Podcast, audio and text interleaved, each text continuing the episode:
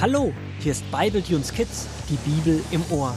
In dieser Staffel gehen Paul und Rubina auf Schnitzeljagd.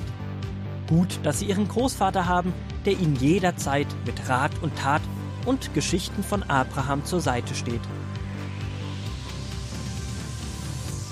So auch heute. Immer noch heute. Großvater ist vor 15 Minuten zur Gemeinde gelaufen. Rubina und Paul haben noch gemeinsam gebetet und öffnen nun den Brief beziehungsweise. Ein Rezept. Siehst du, Paul, das sind doch alles Zutaten und eine Backanleitung. Sollen wir etwa backen? Kann schon gut sein. Äh, was ist denn gerade noch aus dem Umschlag gefallen? Ein Zettel mit Großvaters Schrift? Rubina, Paul, eure heutige Aufgabe ist es, einen Kastaniencrumble Fichten-Honigkuchen zu backen. Da ihr aber noch nicht alleine den Herd anmachen dürft, bringt eure fertige Kuchenmasse in der Form nebenan zur Bäckerbiene. Großvater denkt auch an alles. Ich habe mich direkt gefragt, ob wir jetzt etwa alleine den Herd anmachen dürfen. Und schon ist das Problem gelöst. Bäckerbiene Bobby ist ein lustiger Zeitgenosse. Ich freue mich nachher rüberzugehen. Aber jetzt los geht's, Rubina. Liest du die Zutaten vor und ich suche sie.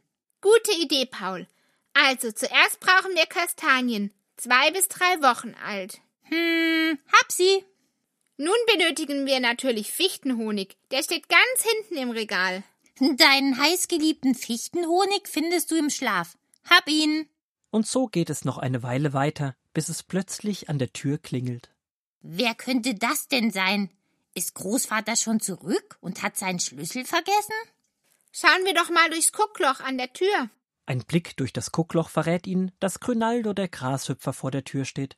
Freudig macht Paul auf und Rubina lädt Grünaldo ein, hereinzukommen. Die drei quatschen ein wenig miteinander, wobei Paul irgendwann ungeduldig wird. Rubina, wir sollten langsam mal weitermachen. Sonst werden wir ja nie mit dem Backen fertig. Wir könnten Grünaldo doch fragen, ob er uns helfen will. Was denkst du? Aber dann haben wir ja nicht alleine die Aufgabe gemeistert. Ob das trotzdem gilt? Ich weiß ja nicht. Hm, Großvater hätte ihn bestimmt mitmachen lassen. Wir fragen unseren lieben Grashüpfer einfach mal, ob er Zeit hat. Ihr lieber Grashüpferfreund hat Zeit und freut sich sehr über die Backeinladung. Zufällig hat er eine Kochschürze dabei. Das wundert Paul und Rubina zwar ein wenig, aber sie denken sich nichts weiter. Eifrig wird gehackt und gerollt, gemixt und geknetet, bis schlussendlich fertig. Der Kuchen sieht ja ungebacken schon lecker aus. Hm, yam, yam, yam. Grünaldo, du kommst mit zur Bäckerbiene, Bobby. Du hast uns so toll geholfen. Du sollst natürlich auch ein Stück Kuchen genießen dürfen. Kurz darauf betreten die drei Freunde samt Kuchen die Bäckerstube. Bobby hat sie schon erwartet und Rubina darf den Kuchen mit einem langen Eschenstab in den Ofen schieben. Langsam erfüllt ein herrlicher Duft die Backstube, das Wasser in den Holzwurmmündern läuft zusammen, und endlich ist es soweit. Paul darf den Kuchen aus dem Ofen holen und Grünaldo schneidet den noch heißen Kuchen an. Mmm, wie der Kastaniencrumble knackt. So ein großer Kuchen für uns zwei Rubiner und natürlich für Grünaldo und Bobby. Da bekommt jeder ein Riesenstück. Aber ein Stück müssen wir für Großvater übrig lassen, damit er sieht, dass wir die Aufgabe geschafft haben. Und weil er den Kuchen mindestens genauso gern hat wie wir.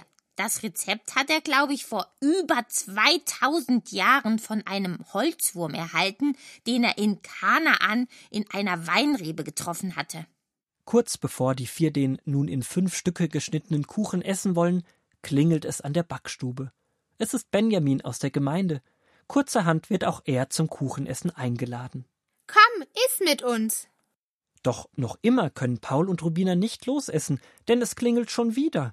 Vor der Tür stehen Bodo Borkenkäfer, Fitzi die flitzende Milbe, Slow Tausendfüßler, Schlaubi der Hirschkäfer, Rolli und Ahornli. Alle scheinen von dem Duft des Kuchens angelockt worden zu sein. Jetzt fällt es Rubina und Paul doch ein bisschen schwerer, den Kuchen zu teilen.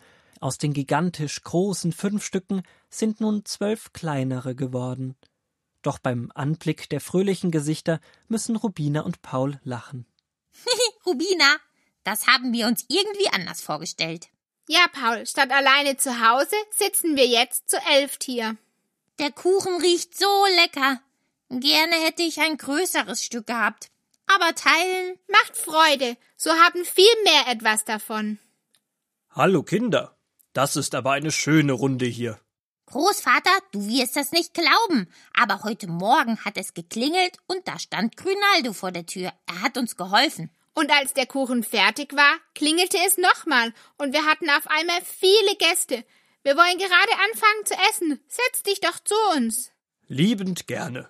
Aber bevor wir anfangen, hat Grünaldo euch noch etwas zu sagen. Gespannt schauen die beiden Holzwurmkinder zu Grünaldo, der mit einem Grinsen erzählt, dass der Großvater ihn vor ein paar Tagen von der Schnitzeljagd erzählt hat und er seine Hilfe braucht. Er und alle anderen waren eingeweiht in die Aufgabe des Tages und sollten Rubina und Paul herausfordern, ob sie den Kuchen für sich haben wollen oder ob sie ihn gerne teilen. Das war nämlich die wirkliche Aufgabe des Tages, und diese haben die beiden bestanden. Fröhlich zieht Conaldo ein Puzzleteil aus seiner Schürze und überreicht es den beiden. Während nun alle den köstlichen Kuchen, der noch immer schön warm ist, probieren, liest der Großvater der versammelten Gemeinschaft die Geschichte von Abraham aus 1. Mose 18, die Verse 1 bis 8 weiter vor. Einige Zeit darauf kam Gott noch einmal zu Abraham. Er erschien ihm in der Gestalt dreier Männer. Es war ein heißer Tag, und Abraham saß am Eingang seines Zeltes unter einem Baum. Als er die drei Männer kommen sah, lief er ihnen entgegen.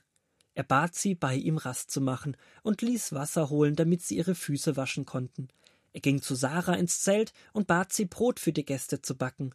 Dann ging er zu seiner Rinderherde, suchte ein Kalb aus und gab es seinem Knecht, damit er es für die Gäste zubereitete. Als alles fertig war, setzte Abraham seinen Gästen das Brot und das Fleisch vor und reichte ihnen auch Milch dazu, und sie aßen.